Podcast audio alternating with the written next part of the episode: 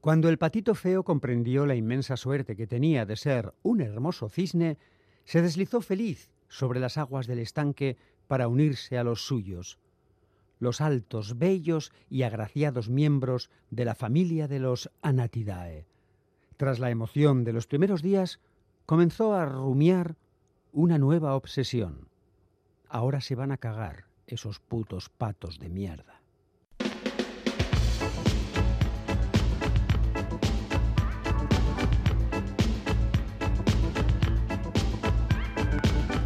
Pompas de papel.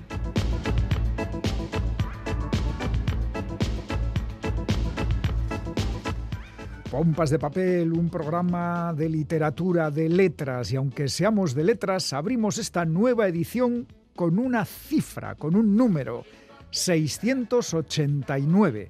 Galder Pérez, Caixo, compañero. Caixo, Caixo, Iñaki Calvo, 689. Estos son las novedades, las novedades que se van a presentar en Durango Coazoca, porque el libro sabrá muchos más, además de, además de novedades. Bueno, abre sus puertas ya enseguida, el 6 de diciembre. Fantasía es el lema de este año. Fantasía es que haya tantas novedades en nuestra literatura y una feria que apuesta por la juventud. Iñaki, estamos llamados a acudir a la soca tú y yo, Sí. que somos juventud. Que Aunque, somos, sea, aunque sea pasito a pasito. ¿O somos más de los que decía el otro gran autor también de la juventud en el ataúd? Venga, Iñaki, dale, no me dejes Oiga, a- no me oiga, a dejes ver, no hablar. entremos en edad de, no entremos en eso que se llama el edadismo, por favor. Vale, a Raúl no le ha gustado mi No, no, no. comentario. vale. Bueno, Durango, la ineludible cita anual de la cultura vasca, muchos libros de los que hablamos en este programa y sus autoras y autores estarán, por supuesto, presentes en la SOCA. Bueno, eh, y también entre el público que acudirá a la soca, pues seguro que vamos a encontrar al equipo Pompero. Algunos vamos a estar ahí, curra que te Seguro que curra. sí. Anda que- Y luego también pues se pasará por ahí Félix Linares, Chani Rodríguez, Anne Zavala, que también estará ahí, dale que te pego. Bueno, Quique Martín, Iñaki Calvo. Eh, Roberto Mosso, Begoña Yebra, Goisal del Andabaso y Galder Ese- Pérez. ese va a estar, ese va a buscar, estar buscar, que, que alguno encontraréis. Pero ahora, ahora todos estamos aquí en Pompas, en nuestros puestos, así que, pues empezamos. Tú le das una vueltita a esto del 689 y salen cosas bonitas.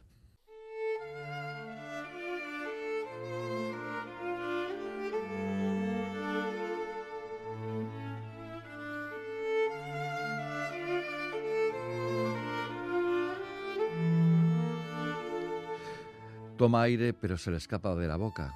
Mi abuelo es un moribundo. Lo miro fijamente para memorizarlo, porque sé que mañana o pasado mañana ya no estará. Y por eso le hago fotos con los ojos. Como cuando era pequeña, que retrataba con los párpados a las personas que sabía que no vería más. Y eso era lo único que me tranquilizaba, porque si las retenía dentro de mí, quería decir que siempre que quisiera podría hacer que volvieran a existir. Y cuando finalmente las olvidaba no pasaba nada, porque no me enteraba y porque el olvido me protege, ya lo creo que me protege.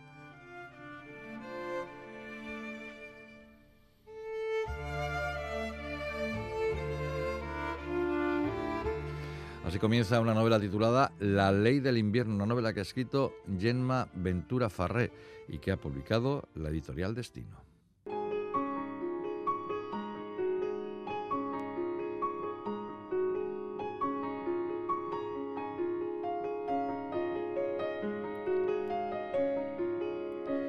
Con esta su primera novela, la periodista y maestra de primaria Gemma Ventura Ferré consiguió en enero de este pasado año ganar el premio Josep Pla, uno de los premios más prestigiosos de la literatura escrita en catalán. La novela se publica ahora en castellano en traducción de Manuel Pérez Subirana. Es una novela a contracorriente de las obras que triunfan en estos momentos en el mercado literario, en la editorial, una obra que nos habla de la muerte, de la vida y de la memoria. La protagonista es una joven que asiste a las últimas horas de vida de su abuelo. Fue una presencia importante en su vida, una de las pocas personas que supo escucharla cuando las cosas le fueron mal. El abuelo Ricard no tuvo una vida fácil, fue abandonado por su mujer y su familia le dejó a un lado.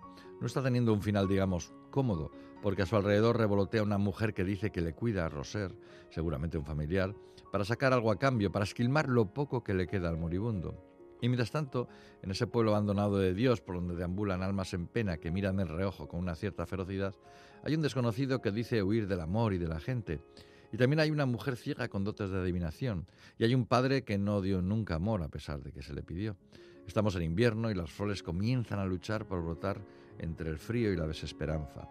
La novela de Ventura Ferré juega con el presente y el pasado, con la dureza del hoy y los dulces recuerdos del ayer, aunque el ayer y el hoy están enmarañados en una especie de niebla fantasmal, donde los que no están o están a punto de no estar nos hablan y nos muestran su cariño, cuando lo muestran.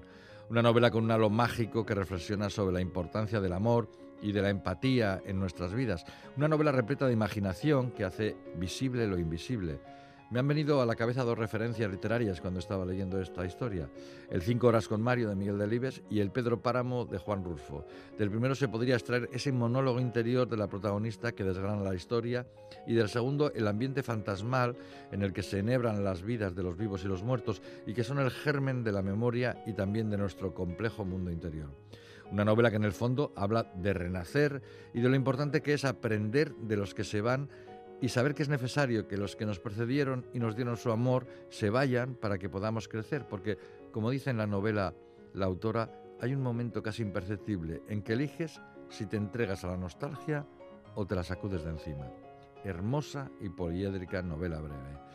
Gemma Ventura Farré, La ley del invierno en destino.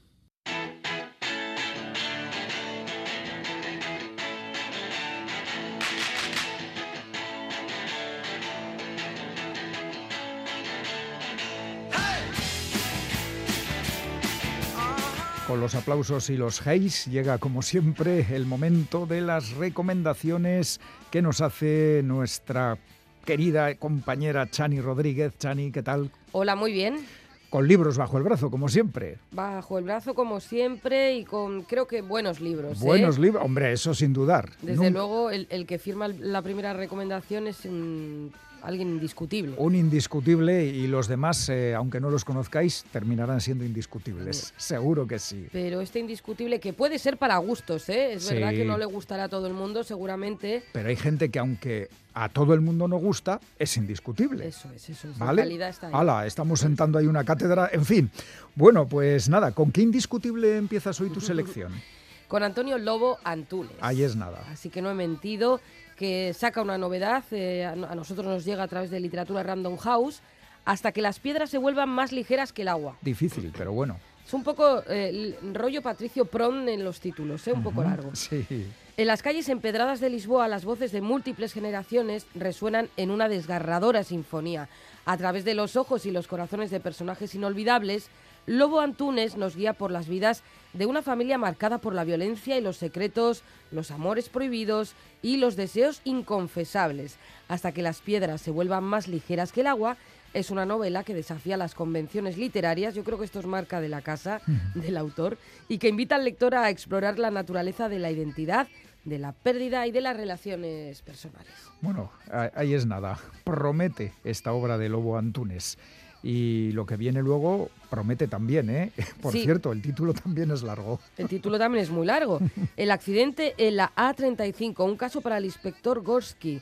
Es una traducción, bueno, lo ha traducido Alicia Frieiro eh, y lo firma eh, Graham McCray Barnett. Lo publica Impedimenta y es uno de estos libros que tú ves en la librería y te lo quieres leer.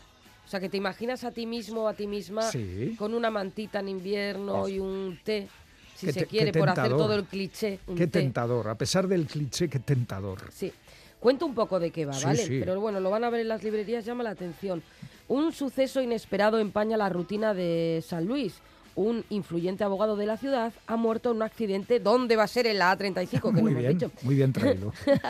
el inspector Gorski, encargado de la investigación, habrá de vérselas no solo con su homónimo estraburgués, sino también con un joven aficionado dispuesto a hacerle la competencia, Raymond Barthelm, hijo adolescente del difunto. Mientras tanto, su vida privada se tambalea y el inspector busca, a su pesar, respuestas y refugio en los bares de San Luis, donde lo espera el reparto completo de la desaparición de Adele Bedou. Que es una novela anterior de este autor. Sí, es una saga, sí.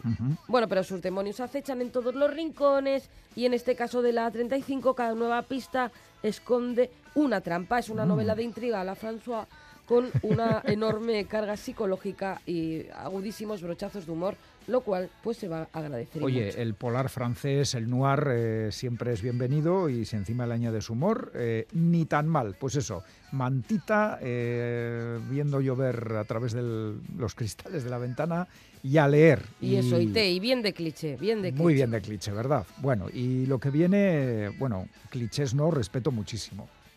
Eso es, sí, no, no, aquí nada, nada de lo opuesto, ¿no? Eh, yo creo que se escapa del cliché una figura como Miguel Hernández. Por eso, por eso. Que nos podemos reencontrar con él ahora gracias a Seis Barral en una mm, edición de Elena Medel, la gran poeta esta además eh, granadina, eh, que ha titulado, o podemos encontrarnos el volumen bajo el título Libro de la Guerra. Oh. La guerra civil y los primeros años de la dictadura franquista atravesaron, como es bien sabido, la vida y la obra de Miguel Hernández. Por su evidente reflejo en lo que escribió a raíz del golpe de Estado, planteó un viraje en su obra hasta entonces al margen de las motivaciones políticas y por sus consecuencias en su propia biografía, la afiliación al PCE en los días iniciales de la guerra, su nombramiento como comisario político y su presencia activa en varios, en varios frentes, su viaje a la URSS y más tarde, iniciada la dictadura, su detención y condena, su encierro en varias cárceles y su muerte por tuberculosis en el penal de Alicante. La verdad es que a este hombre sí que se lo llevó literalmente la guerra por delante. Son inolvidables los versos que escribió desde, desde la cárcel. Y bueno, en este libro de la guerra lo que encontramos es una antología que a partir de la propia obra de Miguel Hernández, no solo poesía, que es por lo que es más conocido, también cuentos y teatro y otros textos personales relacionados de forma directa o implícita con la guerra civil, como cartas, documentos y fotografías, recorre la antología, ya digo, la profunda transformación ideológica y literaria que sufrió el poeta conforme el conflicto iba ganando terreno en España. Pues una, una, recomendación excelente con un autor, eh, pues un inmortal, Miguel Hernández. Y ahora, eh, bueno, es una, ensayista muy conocida, ¿no? Y muy reconocida, Marina Garcés, nada más y nada menos. Eh, que publica en Anagrama El tiempo de, la promesa, uno de estos libros pequeñitos de anagrama, ensayos, que a mí me gustan mucho porque son cortos, se aprende mucho. Sí, además es, te apetece cogerlo y leerlo porque está ahí con su pequeño tamaño y su título en formato grande en portada, dices, venga, a ver, a ver, a ver de qué me, de qué aprendo hoy o sobre qué aprendo hoy. Y que en un Bilbao Orduña te puedes instruir sobre, por ejemplo, este asunto que aborda Marina Garcés. ¿Recuerdas la última promesa que has hecho o te han hecho? Uy. Así comienza este ensayo en el que eh, la filósofa explora el concepto de promesa. Vivimos en una sociedad aterrada por el futuro, obsesionada por predecir y proyectar, controlar y planificar. Pero ¿quién se atreve hoy a prometer algo? Bueno, algún político sí. Bueno, sí. pero porque Canes... Fíjate en Argentina lo que ha pasado. Canes saco roto, ahí es casi eh, continente vacío, ¿no? Sí. Frases de continente vacío. Este libro nos ofrece las claves históricas, filosóficas y literarias del poder de la promesa y de su actual fragilidad. Prometer, nos dice la autora, puede ser una forma de rebelión que introduzca la batalla por el valor de la palabra en un presente incierto y un futuro amenazado. Bueno, pues ahí es nada, a prometer. Lo que prometemos es que los libros que trae Chani son siempre recomendables, ella de hecho los recomienda y nosotros también. Y vamos a terminar con otro ensayo que son nada menos que unas memorias de un cineasta tremebundo. Sí, bastante voluminosas, como no podía ser además de otra manera. El cineasta tremebundo es Oliver Stone. Uh. El Tocho lo ha traducido Íñigo García Ureta y se titula En busca de la luz, Memorias de Oliver Stone y publica libros del Cultrum. Sí, sí, hacen, hacen unos libros muy chulos en esta editorial. Casi siempre, hace unos meses publicaron el libro de uno de, uno de los fundadores del el grupo este que mezcla la música con el teatro. ¿Pero de dónde son? Argentinos. Eh. Ah, ¡Ay, tú tampoco te acuerdas! Os Lutiers. Les Lutiers, Les Lutiers, sí señor. Es que publicó uno de los fundadores un libro con todos los intríngulis de una carrera memorable en el escenario. Maravilloso libro. Entonces, cuando es sabido, hemos sabido de la existencia de un libro con memorias de Oliver Stone, qué menos que recomendarlo. Yo creo que sí. Es la primera entrega de las memorias de este hombre tan oscarizado. Eh, y no menos controvertido polemista también, claro. Sí. Eh, o sea, es la primera entrega, esto promete más entregas, por tanto. Antes de mudarse a Los Ángeles y saborear las mieles del éxito internacional con Platón, en 1986 Oliver Stone a fin de poner coto a sus turbulencias tardo-adolescentes, me encanta esto, trató de enderezar su vida alistándose en la infantería yanqui con la vana esperanza de encontrarse a sí mismo en el infierno de Vietnam. La verdad que vana esperanza, sí, siendo herido en diversas ocasiones y condecorado por sus heroicas acciones. Y padeció los insabores del rigor, de rigor que aguardan a todo ambicioso guionista que se precie coleccionando innumerables guiones rechazados durante largos años de infausto recuerdo mientras apenas le alcanzaba para consolarse con algún que otro intrascendente encargo en Nueva York. imaginas, Chani, al oficinista o de turno diciendo, ¿a ah, quién es este Oliver Stone? ¿Qué, qué, me manda? ¿Que, esto no vale para nada? ¿Se pues acordaría años después de, de, que, de ese acierto, de ese ojo clínico. Anda, que era el de nacido el 4 de julio, el de Alejandro Magno. Sí, sí, sí. Fíjate, bueno, claro, Patón, eh, eh, sí, una andadura que podemos conocer ahora más en profundidad eh, al leer este, este libro de libros del Quantrum. Pues la quinta recomendación de hoy, vamos a repasar títulos, autor y editorial. Hasta que las piedras se vuelvan más ligeras que el agua, de Antonio Lobo Antunes, literatura Random House. Novelón familiar ambientado en Lisboa, claro, Lobo Antunes. el accidente en la A35, un caso para el inspector Gorski, de Graham McCrae Barnett, publicado por Impedimenta. Intriga la francesa y encima con humor. ¿Quién da más?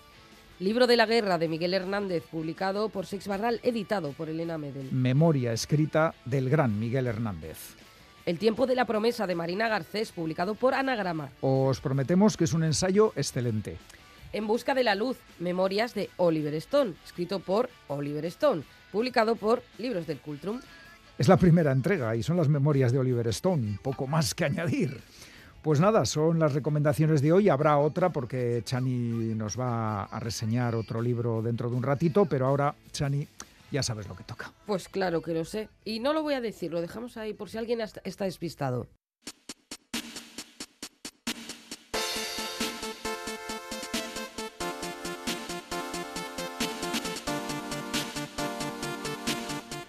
El cómic tiene tres aspectos fundamentales en los que se plasma el talento, el dibujo, el guion y la capacidad narrativa.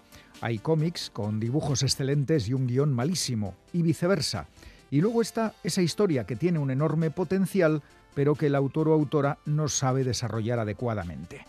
Alcanzar ese triple nivel de excelencia es harto difícil y más cuando eres joven, así que no es de extrañar la expectación que ha generado la autora británica Zoe Torogood, que con solo 25 años acumula premios y reconocimientos. Zoe estudió diseño de arte para videojuegos en Leicester y con su fanzine autobiográfico Ángel ya fue galardonada en 2019 y 2020 con el premio a la mejor autora emergente en dos certámenes del Reino Unido. El mismo año 2020 llegó su consagración con la novela gráfica La inevitable ceguera de Billy Scott y empezó a recibir encargos de Estados Unidos, sobre todo de la prestigiosa editorial Image, para la que ha firmado varias obras que le han valido cinco nominaciones a los premios Eisner, los considerados Oscar del cómic. Pero hoy vamos a centrarnos en su primera novela gráfica, La inevitable ceguera de Billy Scott, que este año 2023 ha recibido el premio Russ Manning a la autora más prometedora en la gala de los Eisner y ha estado nominada al premio de la Asociación Francesa de Críticos de Cómic. Éxito a uno y otro lado del océano más que merecido, porque pocas veces una primera obra ha reunido las tres facetas donde se demuestra el talento en el cómic. Un guion excelente, muy bien desarrollado y unos dibujos que le vienen como un guante a la historia que se está contando. Billy Scott, la protagonista de esta novela gráfica, es una joven pintora que dedica todo su tiempo y esfuerzo a triunfar en el mundo del arte, pero está empezando a perder la esperanza. Vive aislada en un modesto apartamento en Middlesbrough, sin contacto ni con su familia ni con el resto del mundo, porque las relaciones sociales le resultan muy difíciles. La sensación de que no va a poder cumplir sus sueños empieza a apoderarse de ella hasta que un buen día recibe la carta que cambiará su futuro. Una prestigiosa galería londinense le anuncia que ha sido elegida para la exposición Artista Emergente 2020 y que tiene que presentar 10 cuadros originales. Cuenta con 8 meses de plazo, tiempo más que suficiente, pero cuando quiere empezar a pintar entra en una fase de crisis creativa. Billy Scott decide que tiene que abandonar su encierro y buscar inspiración en la calle. En su viaje nocturno en busca de las musas, mientras toma bocetos en un barrio degradado, es atacada por un traficante y recibe un fuerte puñetazo. Billy huye del lugar y se encierra en casa, pero al día siguiente tiene dolor de cabeza y ve manchas negras.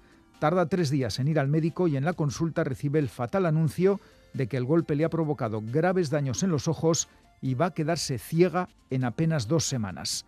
Todo se derrumba para Billy Scott, piensa incluso en el suicidio, pero el apoyo de varios jóvenes, vecinos suyos del inmueble donde reside, le lleva a tomar la gran decisión. Aprovechará las dos semanas que le quedan de vista para viajar a Londres y pintar los diez cuadros. En la capital británica conocerá una serie de personas maravillosas, todas humildes y con grandes problemas, que le sirven de inspiración y le dan la fuerza necesaria para seguir adelante. Una hermosa lección de vida que Zoe Torogood narra de forma magistral, con grandes dosis de emotividad, pero sin caer en la lágrima fácil, y que da como resultado uno de los cómics imprescindibles de este año, La inevitable ceguera de Billy Scott, publicado en castellano por Reservoir Books. No os lo perdáis.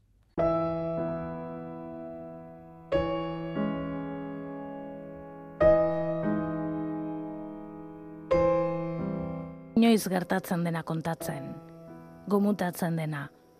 Hori bai, zoaz zaratarikia egin gabe, ezekin estropezurik beharrezkorik gabe, ez atzera egin. Ez utzi karaskaturiko adarrik bidean, neurri gabetasunak hartuko zaitu, presarik gabe. Denok helduko gara, nekatusiago besteak baino, helduko gara. Baina ibil zaitez nirekin, ondoan urrats batzuk gehiago, oraindik ez zait nahikoa bizitzea. Hauxe da Juan Ramadariagak idatzitako poema, ez da inoiz gertatzen dena kontatzen izenekoa.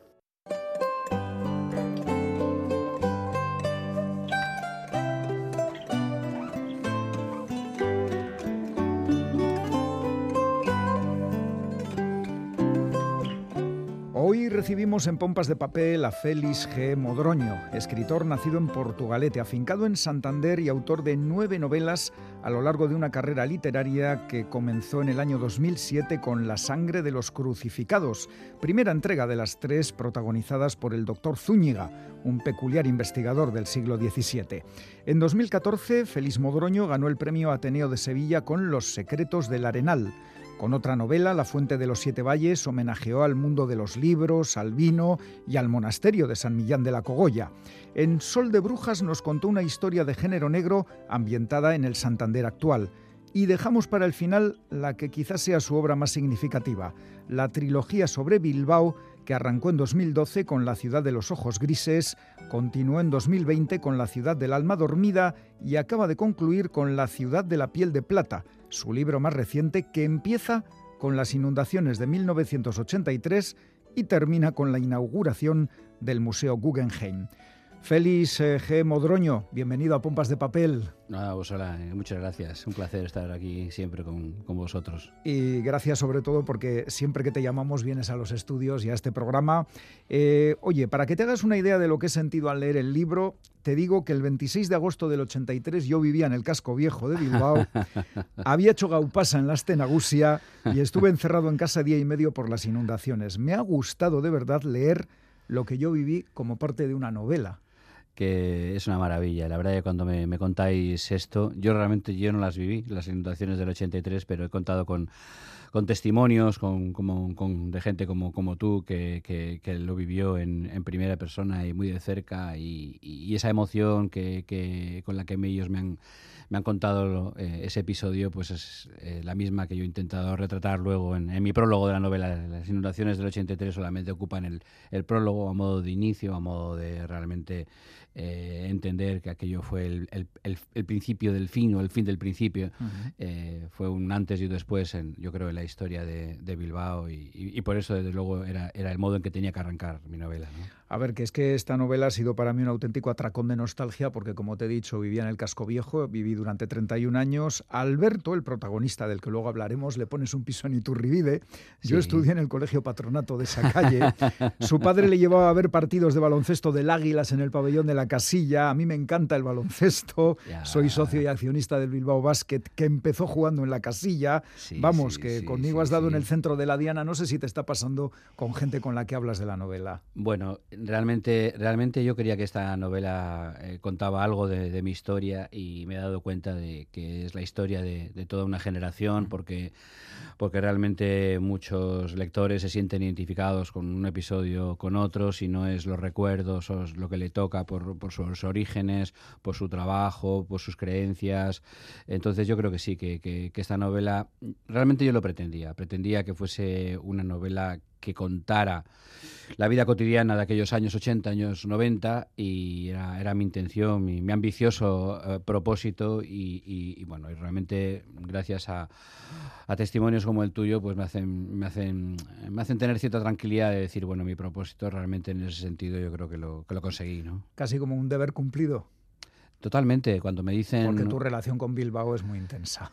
Sí, realmente me tuve que ir con 15 años de aquí y eso creo que se nota también en el, en el tono evocador de, mis novelas, en, el modo cariñoso que retrato Bilbao sin perder la objetividad y sin, dejar de ser duro muchas veces cuando, cuando creo que entiendo que, había que serla. Yo creo que he entendido, esta novela la he afrontado desde mi punto de vista, que es un modo valiente, pero, pero realmente mm, cuando he escrito la novela, cuando la he terminado, no, mm, dices, ¿cómo te sientes? ¿Feliz? ¿Orgulloso? Digo, no, me siento tranquilo, realmente, como tú bien has dicho, como si hubiera hecho mis deberes, ¿no? después de haber salido del Colegio Santa María de Portugalete, hubiera hecho, hubiera hecho mis deberes, digo, mira, me he quedado, me he quedado tranquilo y, y ya está. No sé qué nota he sacado realmente, pero los deberes, los deberes yo, yo me considero que los, que los he hecho ¿no? a tiempo. ¿no? Yo no voy a poner nota, lo tienen que hacer los oyentes, los lectores. No, no, no eh, Solo digo que me lo he pasado muy bien leyendo. ¿Qué es de lo que se trata al escribir, leer una novela? Muy, es de lo que se trata al leer una novela, que, el, que, el, lector lo disfrute, claro.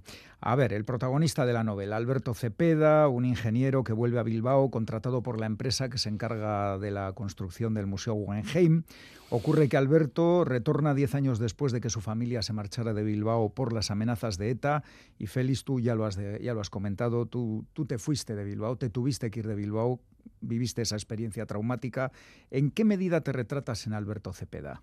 Sí, en toda mi infancia realmente es muy representativa de, lo que cuento en, la novela, muchos recuerdos, eh, esos viajes eh, donde había que atravesar eh, Barázar o Orduña para llegar a la meseta y volver al pueblo de mis padres, soy hijo de migrantes. Pero bueno, soy uno de tantos hijos eh, de, los miles de migrantes de Castilla, de Galicia, de, León, que, llegaron aquí en los finales de los 50, principios de los 60, que también he querido retratar esa, esa época y no deja de ser un homenaje a todos ellos, todas estas gentes que dejaron sus pueblos para buscar un, futuro mejor para sus hijos, para los hijos vascos que, tuvieran realmente, que, que, fuimos nosotros. Y somos esos eh, hijos de una generación trabajadora que nos inculcaron los valores y, a la vez somos, eh, tenemos un problema realmente de identidad del que yo no he sido consciente hasta el transcurrir de los años, porque por un lado eh, mis padres son, son de un pueblecito de Zamora, de Villalpando, y yo me siento, obviamente, me siento, me siento, me siento vasco, pero también a la vez, digamos, todo el conflicto que hubo entonces me obligó a marcharme. Entonces teníamos, yo creo, una dualidad ahí un poco complicada y, y, ese, y, en ese sentido también mucha gente se ha sentido reflejada. Algunos se quedaron, otros se marcharon. Me llegan, me llegan testimonios, cartas incluso que me han mandado de, de, amenazas que entonces recibieron muchos de los trabajadores que trabajaban pues, en cualquier sitio de, para Iberduero, para la central nuclear de Lemoniz, para eh, la, autovía Bilbao-Vitoria, como fue el caso de mis padres. Entonces, entonces yo creo que, que, que, que, sí, que es mi historia, que es mi historia y hay muchos, hay muchos recuerdos eh, personales, pero es que ¿Quién no ha ido a buscar berberechos a Oriñón? ¿Quién, mm. quién, ¿A quién no le ha comprado su madre una palmera de, coco en los domingos por la mañana, la panadería de abajo? Mm, ¿Quién no se acuerda de la inauguración del corte inglés? ¿no? ¿Quién no ha subido en esos autobuses rojos de dos pisos? los azulitos. O los azulitos, o el casco viejo. Entonces, realmente yo creo que lo que he retratado una época en la que yo estaba, pero, pero estábamos todos. ¿no? Eh, Alberto, el protagonista, trabaja y vive su vida en unos años difíciles marcados eh, por un proceso de renacimiento de Bilbao pero con esa amenaza constante del eh, terrorismo. De hecho, se mencionan en la novela el secuestro del empresario Julio Iglesias Zamora, el asesinato de la erchaña Chema Aguirre en vísperas de la inauguración del Guggenheim. Al final, tu novela, también lo has dicho, es, un retrato de una época y de una sociedad. Fíjate que yo mm, digo, bueno, voy a, voy a contar la historia de la construcción del museo en el año 93. La, novela sobre todo se centra en el año 93 y esos hechos que tú dices eh, ocurrieron en el año 93. Y yo decía, voy a escribir, a ver, voy a intentar no meterme mucho en todo, pero era imposible. o sea, nos, nos, invadía por completo y, y, y, realmente yo no, no, no, como repito, yo no, he sido consciente de eso hasta, hasta al transcurrir de los, transcurrir de los años, ¿no? Hasta qué manera nos influía absolutamente eh, en todo yo he querido retratar esa época y meter a mis personajes ahí, realmente de la manera más silenciosa posible. Eh, mi intención era mm, contar cómo era la vida cotidiana, nuestra vida cotidiana en nuestro, en nuestro día a día, eh, narrar cómo era la, la, ciudad en ese proceso de transformación, que fue único en el mundo realmente, porque el proceso de transformación de Bilbao, mm, realmente, mm, hecho además en el marco en el que estaba, con, continuas amenazas, eh, tuvo mucho mérito convencer a la Fundación Guggenheim de que a pesar de todo lo que rodeaba eh, la política, la sociedad vasca se instalara en, en, Bilbao.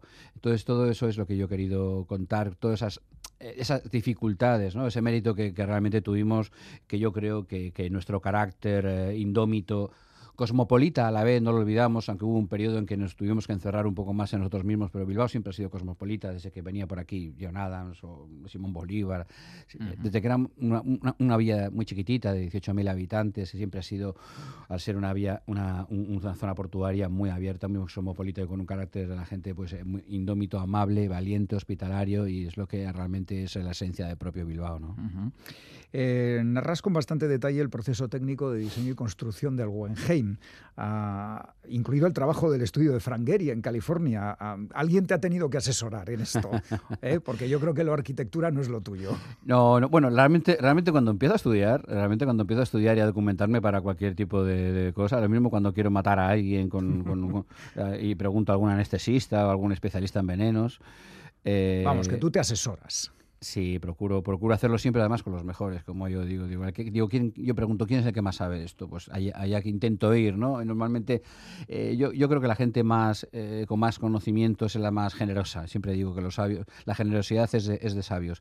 Entonces, bueno, me acerqué al, al, estudio de IDON y tuve la, la, fortuna de encontrarme con uno de los ingenieros que trabajaron para, para, para el Guggenheim ya desde muy jovencitos, habló Rey, que, que fue su, su colaboración fue, fue inestimable, la verdad, y él me contó todo el proceso, su experiencia también en, en Santa Mónica, en el estudio de Gary, que es exactamente real, y me ayudó, la verdad, que me da muchísimo incluso a, contarlo, pero tampoco de una manera farragosa, sino más bien a través de anécdotas didácticas y contar pequeñas cosas. No olvidemos usar novela, no es un ensayo. Entonces, sí, realmente yo quería novelar todo ese proceso de la manera más eh, eh, fácil y amable para, para el lector, pero desde luego también muy rigurosa, ¿no? También tengo que agradecer, por supuesto, al, Museo Guggenheim que, que, se interesaran, que me ayudaran, que me apoyaran en la documentación y que luego revisaran mi novela antes de publicarla. Ajá. Eso ellos lo hicieron y, y, la verdad que, que, bueno, pues cuento con la tranquilidad de decir, hay muy poquitas cosas, ah, muy poquitas erratas o muy poquitos errores han debido hacer, pero porque te he contado con, muchísima ayuda. ¿no? Todas tus novelas incluyen historias de amor y en esta haces que Alberto esté colado por Isarbe, que es la hija de su jefe. También qué mala idea, ¿no? No es ninguna buena idea, sobre todo porque no olvidemos, eh, Alberto es de Portugalete, margen izquierda, y la hija de su jefe es de la, de la margen derecha. Entonces, eh, no, y realmente en una época en que no existían teléfonos. Eh, con lo cual llamarla tampoco era muy fácil, ¿no? Llamabas al fijo de tu casa y a ver qué, a ver qué, a ver qué decías. Decía que Alberto se enamora de Isarbe, la hija del jefe, pero aún no ha roto el vínculo sentimental con Arancha, su primera novia, que le dejó y se casó con uno de sus amigos. Eh, a nuestro Alberto le cuesta nadar, ¿no? En las aguas del amor, de las relaciones. Bueno, eso también está inspirado en mi historia personal. Yo cuando, cuando me fui de aquí también, también me, me dejó mi primer amor y y, finalmente terminó casándose con, mi mejor amigo. me estás desvelando que estás exorcizando demonios en esta novela. es un ajuste de cuentas, un ajuste el pasado. Un ajuste de cuentas en, todos los sentidos, ¿no? Y, pero ya más allá de, lo puramente anecdótico, la historia amorosa de, de Arancha con, con, Alberto, que es su primer amor, y de Isarbe, que es, la que se fija, yo creo que al final en mis novelas de, de Bilbao lo que yo he intentado es que las mujeres sean representativas de la propia ciudad. Arancha representa esa Bilbao que, se va, que conserva sus valores, que, no ha perdido su esencia. E Isarbe es esa nueva ciudad que llega, mucho más abierta, mucho más moderna. Entonces, de alguna manera, esas dos mujeres representan también a, la propia Bilbao. Eh, Isarbe, la chica que le gusta a Alberto, lleva ese nombre en homenaje a la niña que tuvo su abuela y que fue robada en el 38 tras nacer en el penal de Saturrarán, una cárcel de mujeres de triste recuerdo que tú rescatas para esta novela. Sí, realmente mm, yo también quería que, los lectores eh, tuvieran conocimiento de, la historia. Nosotros no podemos eh, tomar decisiones, no podemos tener ciertas creencias, no, ponemos, no podemos eh, vivir, pasar por la vida sin saber de dónde venimos, ¿no? Realmente, cuál es, cuál es nuestro pasado. Entonces, esa historia de, los niños robados en, la guerra civil, ahí está, la que la quise reflejar. Es el hilo que tomo desde la ciudad del alma dormida para continuar en la ciudad de Piel Plata. Alberto investiga esa historia Alberto es un, es un, chaval, es un ingeniero que trabaja en un y al final como investigador, mm, a saber, no tiene mucho futuro, es un investigador bastante torpe. Pues aquí está la tercera entrega de la trilogía de Bilbao de Félix G. Modroño, La ciudad de la piel de plata, publicada por Destino Félix. Muchas gracias por acompañarnos en Pompas de Papel y hasta la próxima, que igual nos cuentas algo de México pues, eh, pues no marches, como, como, como, dicen allí, estoy, estoy seguro y para mí será un placer volver a veros aquí como siempre, que, que ya es casi una, una, como una, una, costumbre y una rendiros pleitesía para mí es, un, es, es todo un, placer, la verdad. Siempre serás bienvenido. Hasta la vista. Es que ricasco,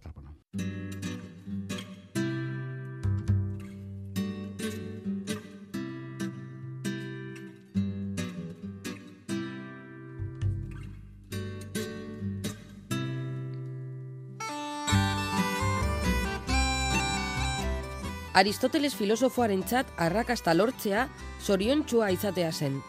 Eta zer da zoriontasuna? Greziarrentzat norbere zoriontasunaren oinarrian harremanak zeuden, taldea bizitza besteekin partekatzea errespetuz. Kapitalismoak kontsumoarekin lotzen du zoriontasuna. Jabetza pribatuarekin, dirua izatearekin, etxe eta auto handiak oso urrun bidaiatzearekin eta badirudi aro berri batean gaudela, non soriontasuna itxurakeria den. Sare sozialen garaian, itxura emateak du balioa. Sozialki, ekonomikoki eta kulturalki, besten begietara gustagarria den hori garela eman behar du. Zenbat eta lai gehiago jaso, orduan eta soriontsuagoak omen gara, bai? Así comienza el libro Arrakasta, escrito por Yasone Osoro y publicado por Elcar.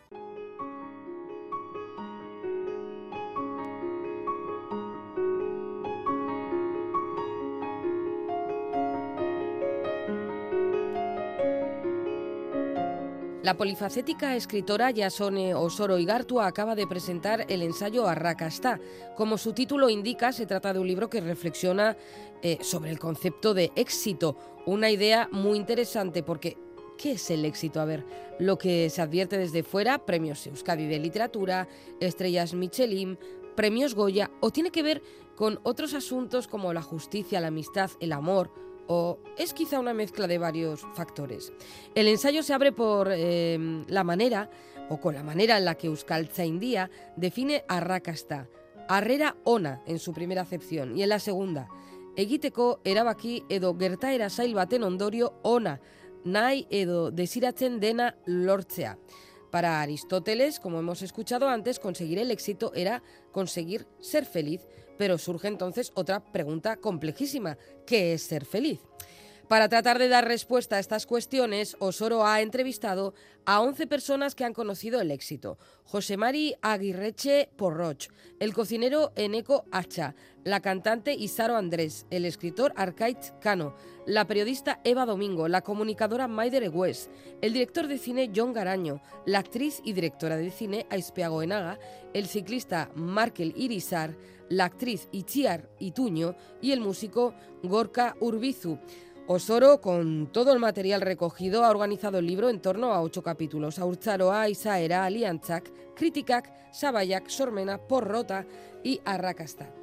Es decir, no ha estructurado el libro separando las personalidades entrevistadas por capítulos, sino que ha optado por capítulos temáticos en los que trufa las reflexiones de las personas con las que ella ha hablado.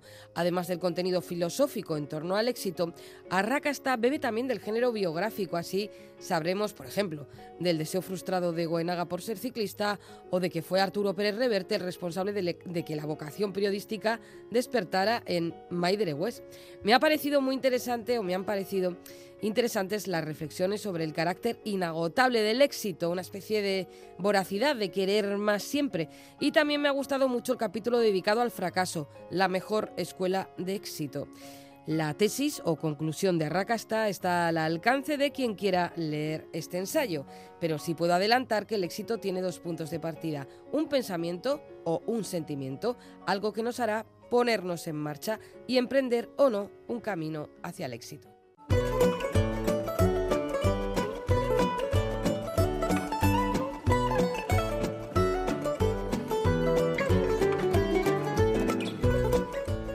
Ya está, ya es el tiempo para el concurso de pompas de papel. Recordemos las respuestas al enigma que nos planteó Bego Yebra el pasado 13 de noviembre.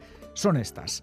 Título del libro, que es una maravilla ilustrada, El viaje de Shuna, autor Hayao Miyazaki.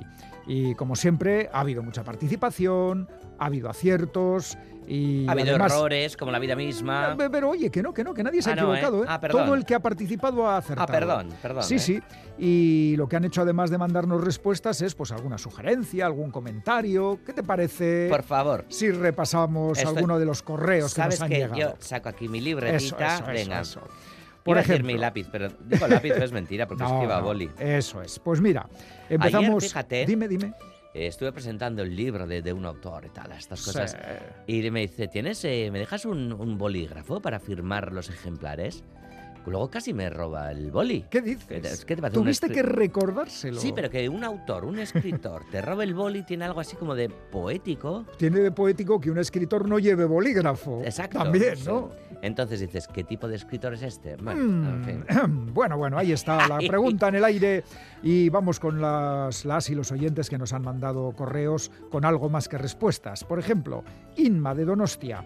Caixo Pomperos y Pomperas, esta semana me he quedado maravillada con el cómic que habéis propuesto como enigma. Hayao Miyazaki, gran personaje de renombre internacional con una carrera de cinco décadas y que fundó el famoso estudio Ghibli de películas de animación.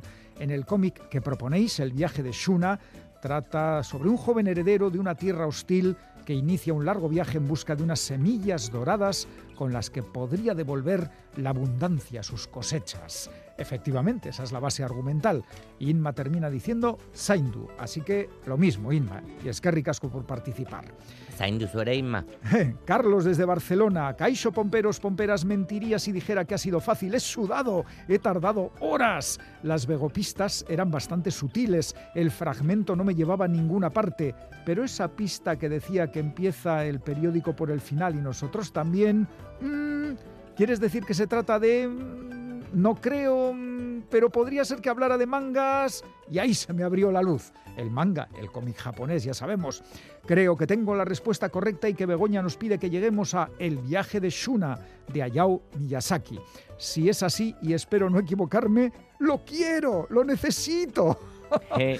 Inédito en España, aunque es de 1983, es verdad que lo han puesto 40 años después, lo han traducido al castellano por primera vez. Por cierto, que Carlos añade, cambiando de tercio aprovecho para agradecer al capitán Viñeta que recomendara este cómic en antena. Lo he devorado y es una joya maravillosa que no me canso de admirar. Y nos pone una viñeta del cómic titulado Limpieza en seco. Dice, ¿sabes de qué hablo, capitán? Qué paradoja el título que lleva este álbum para un libro que te deja mojado incluso a ti como lector. Un álbum con páginas que deberían estar en un museo. Es un álbum magnífico, es un cómic extraordinario. ¿Cómo te Eh, brillan los ojitos, eh? cuando hablamos de cómic. Capitán Viñeta, eh. Sí, sí, pues atento a el que viene ahora, el correo que nos manda Ángel, que dice saludos pomperos y pomperas desde Zaragoza. Ya recibí mi lote de libros, qué ilusión, ese magnífico mix de novela, ensayo y libro ilustrado, sois geniales. Pues dada la inyección de endorfinas y adrenalina que producen, vamos a intentarlo de nuevo. El libro buscado es El viaje de Shuna, de Hayao Miyazaki. Y dice, no me ha resultado difícil. Como el capitán Viñetas, soy un gran amante del cómic. Enseguida comenzará el Salón de Zaragoza y ya rastreo el programa para organizar los días y conseguir algún que otro ejemplar firmado. Y por último, Pues dos, cuidado, cuidado que no te roben el boli, Ángel, cuidadín. por último, dos recomendaciones Bueno, que di, nos... di que los comiqueros se lo trabajan Sí, mucho. suelen llevar sí. para firmar y Por pintar, cierto, o en sea Durango Coastoca ya verás este año Va cuánta sorpresa con los cómics. Mucha novedad, efectivamente. Y nos hace dos recomendaciones, Ángel. Damas, Caballeros y Planetas, de Laura Fernández. La conocí con La señora Potter, no es exactamente Santa Claus, y quedé fascinado con esa imaginación entre onírica, extraterrestre y alucinada o alucinógena. Sus mundos no son de este. Philip K. Estaría orgullosísimo de cualquiera de sus relatos. Y él nos recomienda también eh, Ángel el informe Yangtze de Jaime Rubio Hancock. Además de muchas otras cosas, es muy, muy divertida. Da igual cuánto te escondas, cuánto procrastines o lo absurdo e innecesario que sea tu trabajo, la rueda te atrapará y te aplastará. Un abrazo. Fal- fa- falta nos hace, falta nos hace. ¿Verdad que sí? Bueno, y ahora lo que nos hace falta es hablar de los premios. ¡Ay, qué bien! Los que han ganado ¡Ay, qué bien! el lote de libros. A ver cuándo me Vamos allá. Venga. Venga, esa fanfarria que tienes preparada. Voy a decir. A ver. Lo del abrazo digo que nos hace falta. el- Pues vamos a ver. Bah, voy a Premios. desafinar, pues no tengo yo la voz muy para allí, ¿eh? Premios a tres oyentes de Pompas que han acertado las respuestas. Título del libro El viaje de Shuna, autor Hayao Miyazaki. El primer lote de libros es para Abrázame. Nerea Diez Izquierdo de Arrigorriaga. El segundo lote de libros es para Abrázame. Rebeca Felipe de Urnieta. Y el tercer lote de libros es para Y no me digas nada. Eduardo Diego de Somonte Bueno de Derio. Sorionaca los tres, Nerea, Rebeca y Eduardo. Que esta tristeza no me abandona. Para participar en el concurso de pompas y alegraros la vida, podéis mandar las respuestas a la dirección de correo electrónico pompas.eitv.eus. Y este miedo duele más. y junto a las respuestas vuestra dirección para que podamos mandaros los libros si os tocan. Abrázame. Y si queréis enviarnos una carta o una postal, Abrázame. la podéis hacer a esta dirección: Pompas de Papel, Radio Euskadi, Capuchinos de Basurto 2, 48013, Bilbao. No te has por aludido, Iñaki, ni un abracito. El concurso de pompas y las pistas, como siempre, nos las da Begoye, A ¿verdad? ver, a ver si me da un abrazo también. Venga, que te abrazo. Anda, Ah, ven vale, aquí, ven ah, aquí. oh. Alto. Atención. Se buscan personas que leen, personas sin aleccionar, librepensadoras. Se buscan pomperos y pomperas. Porque aquí y ahora se regalan libros. Un libro, tres pistas, muchos regalos.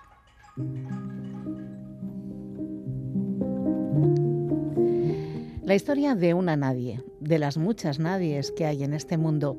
Ella no era nadie para los don nadie, era hermosa y era querida por muchas otras nadies en Bilbao. No es una novela, es un retrato periodístico de una mujer en una ciudad llena de grises, en una ciudad de su lado más injusto, una historia que hablaría de destino funesto si no fuera porque es el injusto resultado de la cultura heteropatriarcal. La autoría corresponde a una periodista de gran talento, impulsora de la primera publicación periodística feminista del Estado, de la que una lectora dijo, es ese medio al que recurres para reafirmarte, pero que te saca de tu zona de confort. Más o menos molestas por el cariz que tomó el funeral, alrededor de las seis y media de la tarde arrancaron a andar en una manifestación improvisada. El número de personas que participó en la movilización varía según la fuente, un clásico, pero parece ser que pudieron ser entre 200 y 500. Ya había oscurecido cuando empezaron a escucharse los primeros gritos de prostitutas, libertad, abajo la ley de peligrosidad y rehabilitación social y decenas de sentencias, asesinos. Una de las prostitutas que participaba en las protestas se puso ante los micrófonos para dejar claras sus intenciones. Estamos dispuestas a todo y no cesaremos hasta aclarar esta muerte. Pediremos justicia a todos los niveles. No hacía ningún mal y si tanto nos desprecia la sociedad, que nos den empleo para alimentar a nuestros hijos. Suerte pueblo, está en vuestras manos. Zazpiraketa bost, hil eginda denbora. Alde egin bai da, azken trena. Karriletako erdoiak, zilarrezkoak ditu Espainiak. Eurek irentzi haute. Horrez gero, iragaten dena, ondorik gabeko amildegian. Behera doa, erlojuei barre egiten. Zazpirak eta bost direlarik, hil egiten baita denbora. Zazpirak eta bost direlarik, hil egin baita denbora. Popresa daukatuta, artisauaren marmolezko egonarria.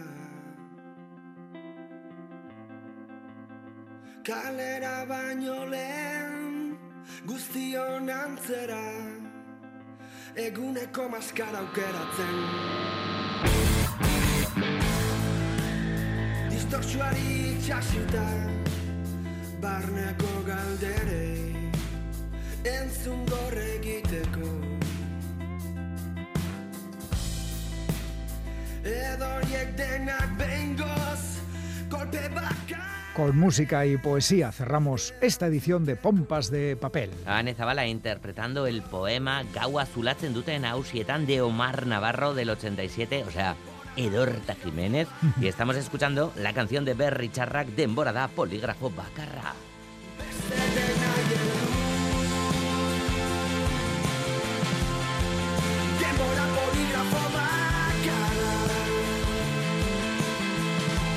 Recordad que si no podéis escuchar en directo el programa, lo tenéis en la página web de EITV y en la app EITV Nayeran, pincháis en radio, vais a Radio Euskadi, Pompas de Papel y ahí están disponibles todos los programas de las últimas temporadas. Aunque si pincháis y ponéis en el buscador Pompas de Papel Radio Euskadi, también os aparece. Toma ya, toma ya.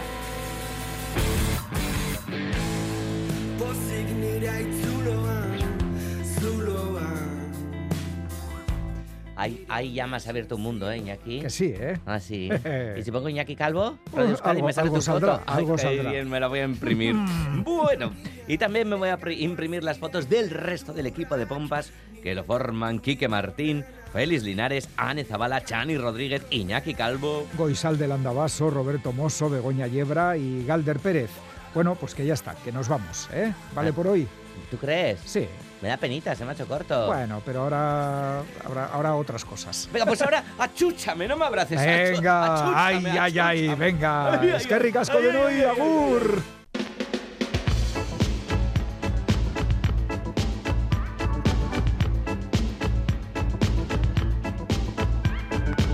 Pompas de papel. I feel just like a kite,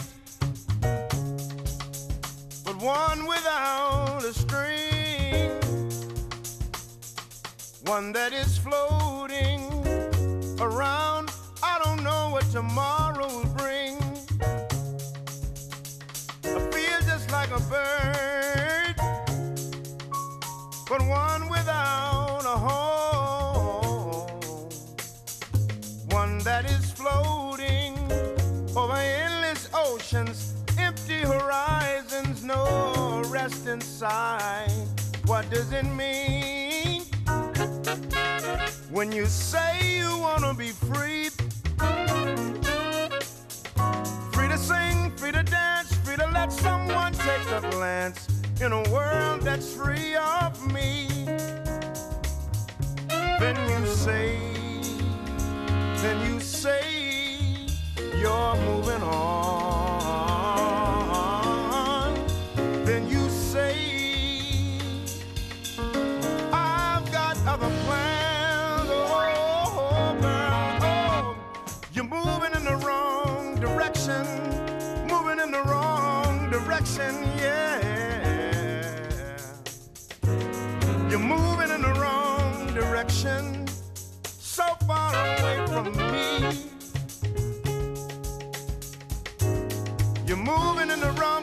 Direction, moving in the wrong direction, yeah.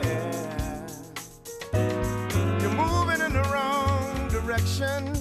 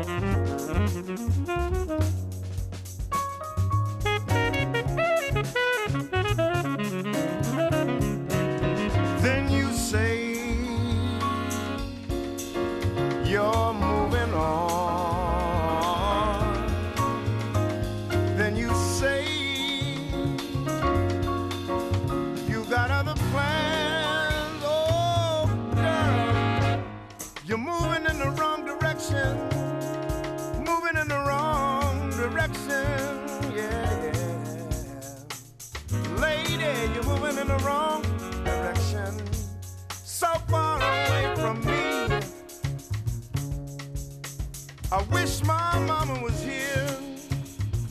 A strong, strong, steady rose. She would know what to do, what to say, how to pray to make things better. What does it mean when you say